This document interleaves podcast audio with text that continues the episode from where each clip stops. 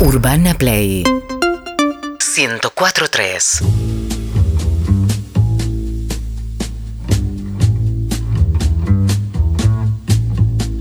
Hola Juan Sclar, ¿cómo estás? Buenas tardes. ¿Qué tal, Matías, Clemente, Emilce? ¿Cómo estás? Bien, muy Hola, bien. Juan. En una terraza soleada, florida, lindo clima. Estábamos adentro y no se notaba que estaba tan hermoso. No afuera. nos dábamos cuenta de esto, ¿eh? no, no, está hermoso. Así, ha, ha vuelto la primavera y yo estoy prácticamente feliz porque volvimos con el cuaderno azul a hacer eventos presenciales.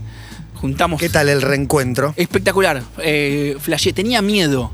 Tenía un miedo que, eh, como viste, el taller creció mucho en los últimos años. Dije, ¿quién se habrá sumado? Claro. Por ahí como se, se- se arruinó, no sé. ¿Quién es la gente que viene ahora? No los, no los había visto nunca. Para ahí responde al mismo perfil general. Y eran los mismos bizarros de siempre. Sí, sí, sí. Eran los mismos bizarros de siempre que no puedes identificar de dónde vienen. Viste, yo no sé quién viene a mi taller.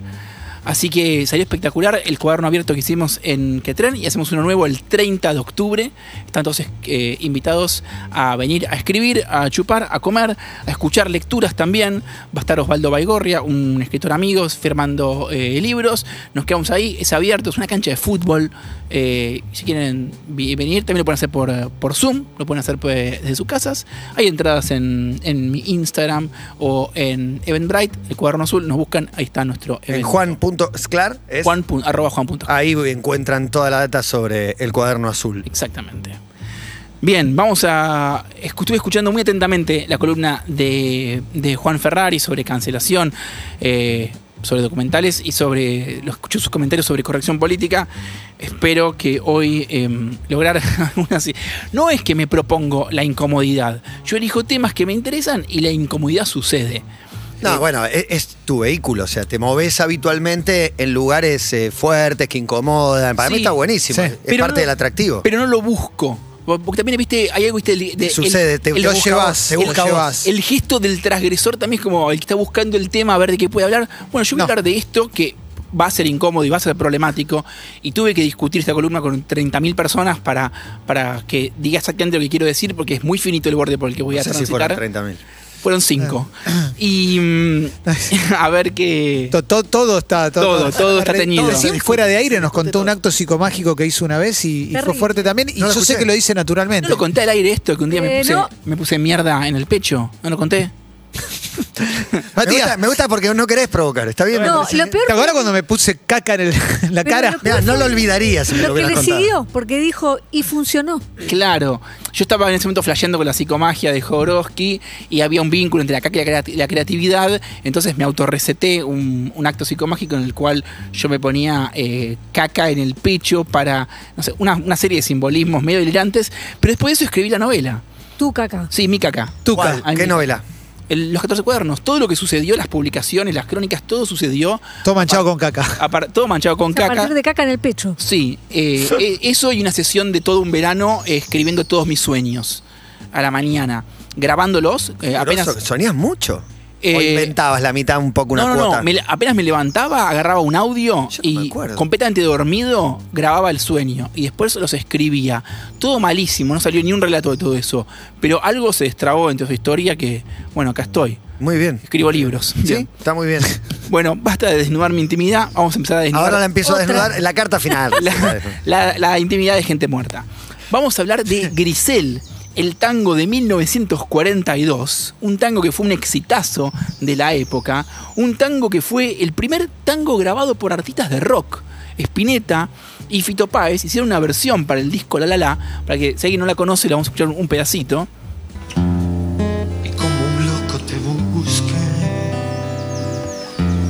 hasta que un día te encontré y con mis besos te aturdí. ¿Cómo se llama el tanque? El tango se llama Grisel. El- la mejor versión es del polaco Goyeneche. Hermosa la del polaco El Goyeneche. polaco es Gardel. Hay miles y miles de versiones, pero por ahí a mucha gente le llegó la versión, digo, lo descubrieron por Spinetta y por Fito. Y ahora decir grabar un tango es como nadie se sorprende, pero en esa época nunca un rockero había grabado un tango y el primer eh, tango grabado por un rockero fue em, Grisel. Bien, esta historia, este tango tiene una historia polémica, triste, hermosa y eh, por momentos poética. Va a haber momentos ásperos, síganme hasta el final. José María Contursi fue un letrista de tango muy importante, es el hijo de Pascual Contursi y es el que de alguna manera cambia el género y transforma el tango hasta, hasta Contursi hijo era llorón. Eh, me abandonaste, desgraciada. A partir de Contursi hijo es me abandonaste, es mi culpa. Me lo merezco. Sí, me lo merezco. Toma un giro culposo o un giro responsable, si se quiera, el tango a partir de las letras de. em, Más Contursi. porteño, Sí. de ser posible, ¿no? Lo- agrega culpa encima. Total totalmente. Bueno, ¿quién es Grisel? Grisel es una persona, una chica, Susana Grisel Viganó. Es una chica de pueblo que se crió en Guamini, provincia de Buenos Aires, donde conoce a Nelly Omar y a la hermana de Nelly Omar, otra cantante de tango, eh, Gori. Y un día las hermanas eh, Omar van a Radio Stentor a cantar y la llaman a su amiga y le dicen, ¿por qué no te venís a Buenos Aires de paseo? Tenía en ese momento Grisel Viganó 15 años va Grisel y conoce al locutor de Radio Stentor. Todos conocen el poder de seducción de los locutores. Sí, sí. Y hay flechazo. Él tenía 24 años, ella tenía 15 y él estaba casado y ya había tenido una hija. Ella además es muy linda. Eh, después va a ser Miss Capilla del Monte, reina de la belleza de Punilla. Una, chi- Hermosa. una- una chica hermosa. Muchos títulos ganó. Sí, y él era alto tirotero, eh, era un dandy, le decían el duque de la noche, Bien. también le decían Catunga y también le decían el Pope. Bueno, O sea, uno, se, Lindo ese apodo. bueno. uno se imagina... Partidazo. ¿Cuál ¿eh? te gusta más que te digan? No, eh, Catunga, Pope. Catunga. Catunga. Es buenísimo. El pope. Yo quiero ser el Pope. El Pope es muy ser- bueno. El Pope me gusta mucho. Bien. Entonces, eh, acá hay un gris en los registros. No se sabe si en este momento de que se conocen ya arranca eh, eh, la historieta entre ellos. Uno ha de suponer que sí, porque si no, no entiende lo que pasa, todo lo que pasa después. Los padres medio que se oponen a que sea amigo. Cuando se escriben cartas, ellos dos se escriben amigo, que haces amigo, cómo está. Lo extraño mucho, sabrán de usted. Bueno, y, mm, resulta que finalmente mm, se va, ¿no? Se va, vuelve a su pueblo, está acá, a Capilla del Monte. Grisel. O con Grisel se vuelve Bien. a su pueblo, a Capilla del Monte, y dice con Tursi en un momento que está enfermo y que necesita aire de montaña. Eh, es el Uritorco, ¿no? Capilla del Monte. Entonces, Claro. ¿Qué No, para, hace? que, para quien no lo haya ¿Qué hace? relacionado. ¿Qué hace con Tursi? Se va a Capilla del Monte, a la hostería que tenían los padres de Grisel, en el eh, verano del 38. 38, 39 y 40. Grisel ya tiene 18 años. No sabemos si es un manto de piedad de la historia o qué. También, eh, hablando con, eh, con documentalistas, Hablé con Jorge Colás, que hizo un documental muy lindo que se llama Grisel, un amor en tiempos de tango. En esa época no se jugaba mucho que un amor con un tipo de 24 y una chica de 15. Por ahí lo que más se jugaba era que era- fue un tipo casado. En cualquier caso, estaba mal eh, ese amor al principio. Digo, estaba mal. Sí. Estaba mal, era reprobado por. Lo podemos reprobar nosotros ahora, y era reprobado también por la, por la época. Entonces empieza a pasar eh, todos los veranos junto a Grisel en la hostería de los padres. Y empieza a ver, digo, un amor. Él tiene más hijos con su esposa, su esposa que va a ser su esposa de toda la vida, pero el amor con Grisel continúa y continúa. Eh, pero con Tursi lo vive con culpa. De hecho, eh, leo un pedacito de la letra de Grisel, dice, no debí pensar jamás en lograr tu corazón, y sin embargo te busqué, hasta que un día te encontré y con mis besos te aturdí, sin importarme que eras buena. Y es decir, eh, más allá del casamiento, digamos, más allá de la infidelidad, con todo y sabe que se la está mandando, y sabe que con sus besos la aturdió. Hay un avanzar ahí sobre alguien un, un, poquito, un poquito ingenuo. Bueno, cumple 18 Grisel, van y vienen cartas muy dulces entre ellos todo el tiempo que se extraña, que te quiero, que cuando venís, que cuando voy yo para allá. Eh, y el amor eh, continúa. A todo esto, eh, es importante saber que Contursi era fiestero. Eh, esto dice alguien que lo conoció en Córdoba años después. Bueno, nos encontramos en Cailo y él me contaba de su vida nocturna, que muchas trasnochadas, mucho alcohol, mucho cabaret, con los amigos, músicos, sobre todo después que enviudó. O sea, Contursi eh, le gustaba la noche. Era alto fiestero y de hecho sus problemas de salud tienen que ver con el alcohol y la razón por la cual él se va a Capilla del Monte a descansar y a ver a su novia Grisel tienen que ver con los problemas de salud, muchos de ellos devenidos de eh, la ingesta El alcoholismo. importante de alcohol. Pero resulta que eh, hacia 1941 más o menos, en el momento, Contursi se rescata y deja a su amante. Y la deja para siempre. Y no solo le escribe Grisel, que es del 42, sino que le escribe todos los tangos buenos de Contursi son para Grisel. Cristal, vieja amiga, cada vez que me recuerdes, tu piel de jazmín, como dos extraños.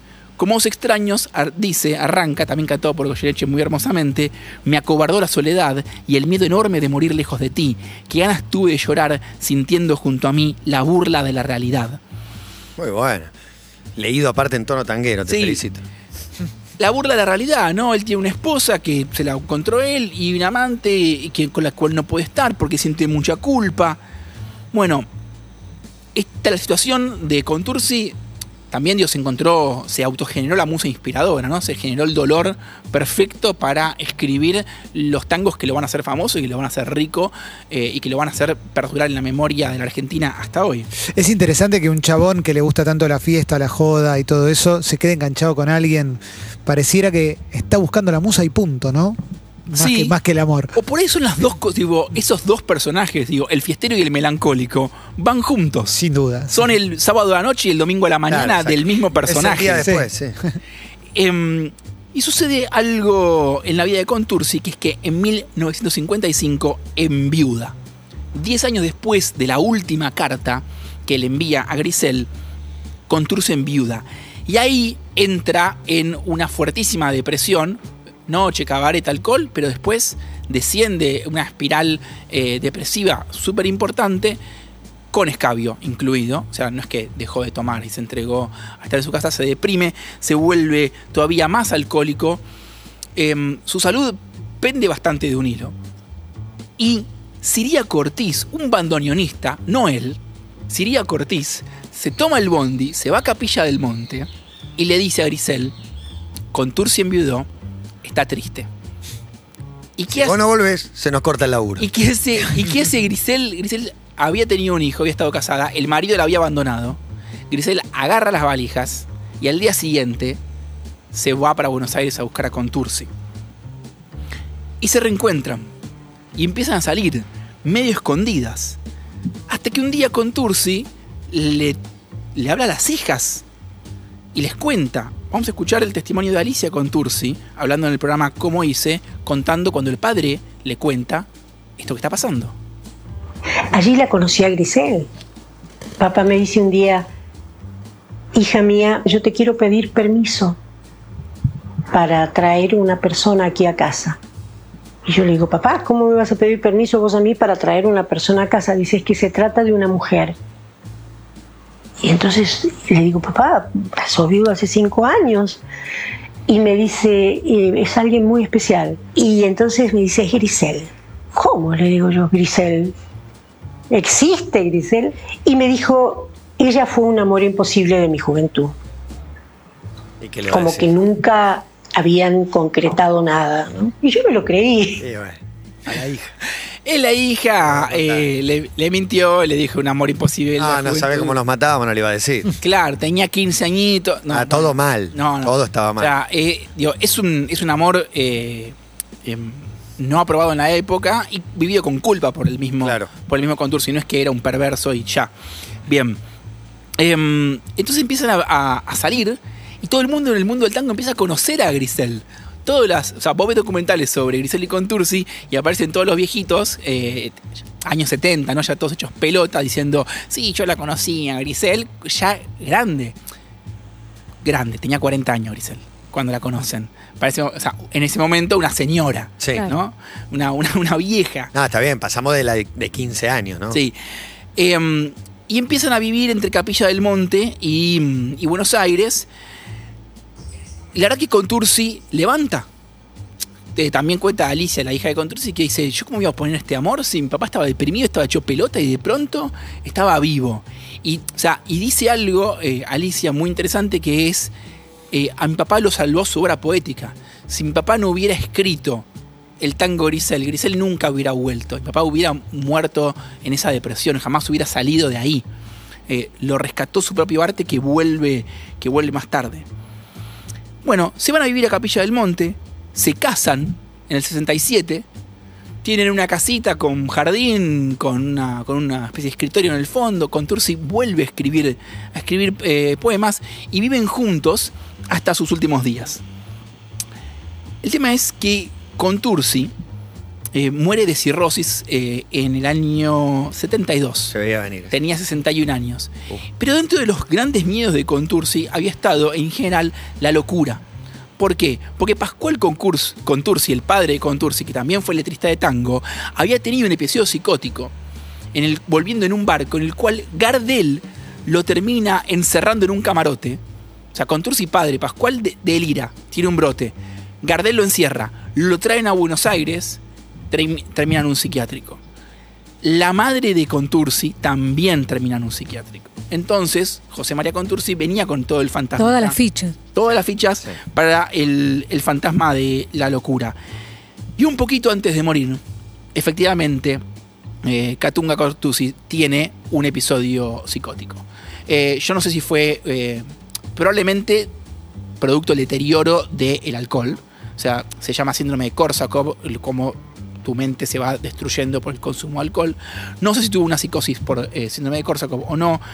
Eh, pasó algo increíble. Hoy, a la- hoy al mediodía estaba en Instagram haciendo bombo para esta novela y aparece Natalia Contursi, la nieta de Contursi. Y me dice, no te puedo creer. Estaba- nadie me lo pasó, estaba boludeando en Instagram y se pone a hablar conmigo. La mitad de estos datos sobre el final de la vida de Contursi me los pasa la nieta hace una hora y media Excelente. Buenísimo. Excelente. por Instagram. Bien, entonces, ¿qué pasa? Tiene el brote con Tursi, Grisel la llama a Alicia, la hija, le dice, venite. Cuando Alicia lo ve, dice, lo ve en un estadio de, estado de delirium tremens. Y le dice a Alicia, a Grisel, si querés, yo te firmo los papeles para internarlo. Porque Grisel no era la esposa, se habían casado por iglesia nada más. Y Grisel eh, dice o hace algo eh, conmovedor, que es, no, no lo vamos a internar. Porque el gran miedo de tu padre era terminar en un loquero. En un loquero. Si él llega a recobrar la conciencia un minuto y se ve en un psiquiátrico, es lo peor que le vamos a hacer. Yo lo cuido acá hasta que se muera. Y efectivamente, Grisel lo cuida a Contursi hasta sus últimos días de vida, que fue unos meses después del de, eh, el episodio psicótico en el cual lo encuentra su hija. La letra de Contursi están llenas de melancolía, pero también de culpa. O sea, él era consciente de que su amor por Grisel estaba mal, por la edad, por estar casado, pero el tiempo, para mí, humildemente, redime esta historia. Digo, en retrospectiva, uno piensa que ese amor que arranca con una escena que está moralmente mal, en muchas épocas está mal, termina siendo, no sé si justificado, pero aceptado por lo menos. Es un amor que eh, termina salvando de la vida con Tursi o, alargando de la vida con Tursi, dándole un sentido a, a Grisel. Sí, elegido por ambos, por Grisel y por Contursi, aprobado por sus hijas. ¿Qué más? ¿Quién puede, quién puede Apa- señalarlo? Emil Cepizarro. No, me preguntaba si crees que lo redime porque terminó, digamos, en lo que nosotros en nuestra arquitectura emocional y teoría romántica terminó bien, porque terminaron juntos, enamorados, casados último día. y hasta el último día. Y, y también terminan eligiéndose, terminan... Siempre no, se elige. No solo, no solo porque terminan bien, porque ninguno de los dos terminó diciendo el, el otro me cagó, el otro me hizo daño, el otro me hizo mal. Digo, en retrospectiva, no solo por cómo lo veo yo, en retrospectiva, para, eh, para esos dos protagonistas, fue una historia de amor que estuvo bien. Y, y yo no la puedo juzgar. Eh, y sobre eso, y sobre las cosas que solo se pueden jugar en retrospectiva, escribí un texto final. Atención. Cuando yo tenía 16 años, tuve una historia con una mujer más grande. Ella tenía 27 y trabajaba en el Instituto de Idiomas al que yo iba. Todo empezó medio de casualidad, o lo que me parecía casualidad, y terminó en el departamento de una amiga suya. No tengo ni un solo recuerdo negativo o doloroso de sus encuentros. Ella era atenta, era dulce y le gustaba enseñarme cosas. Me enseñó, por ejemplo, que hay cosas que se hacen despacio, que las personas se excitan a diferente velocidad y que a veces hay que aguantarse y esperar, Y también que la lengua se usa para chupar y no para meterla como si fuera un pito. En esa época yo le contaba todas mis experiencias sexuales a todos mis amigos y esta fue la primera vez que tuve que guardármela. Los dos sabíamos lo que le podía pasar a ella si se enteraban en su trabajo o a mí si se enteraba su pareja. Todo se terminó más o menos como empezó. Ella me dijo que le daba miedo, que lo que hacíamos estaba mal y que mejor esperara que yo fuera más grande. Y ahí sí me puse triste y descargué como pude. A veces escribiéndole poemas, a veces poniéndome en pedo y agarrándome a piñas. Sufrí y lloré un tiempo hasta que empecé a sufrir y a llorar por otra. Nunca conté esta historia. Fue una historia triste, como la mayoría en esa época, pero que recuerdo con cierta alegría. Que me guíen, que me expliquen, aprender cosas que mis amigos no sabían. Y sobre todo, coger escondidas, hacer algo peligroso, ser el objeto de emoción de otra persona. Hace unos años volví a pensar en ella. ¿Estaría arrepentida? ¿Sentiría culpa? ¿Sabrá que soy escritor y tiene miedo de que yo cuente esta historia? La busqué en Facebook para mandarle un mensaje. No la encontré. Quería decirle esto, que solo puedo decirle ahora. Lo que hicimos no estuvo bien, pero tampoco salió mal. Yo era pendejo, no entendía nada, y vos podrías haberme hecho mucho daño. No hay que meterse con chicos de esa edad. Pero no me lastimaste ni me cagaste la vida. Fuiste suave y comprensiva, e incluso cuando me rompiste el corazón, seguiste hablando conmigo y explicándome por qué tenía que buscarme otra chica. A una edad en la que me podrías haber roto, a tu modo, me cuidaste. Como Grisel y Contursi, lo que hicimos estaba mal y podría haber terminado peor. Pero el tiempo trajo redención. Hoy no sería quien soy sin esa pequeña historia clandestina. Tu nombre está a salvo conmigo. Lo va a estar siempre, como esos siete encuentros que me mostraron por primera vez las múltiples, formas que puede tomar el amor. Seguimos en Instagram y Twitter. Arroba Urbana Play FM.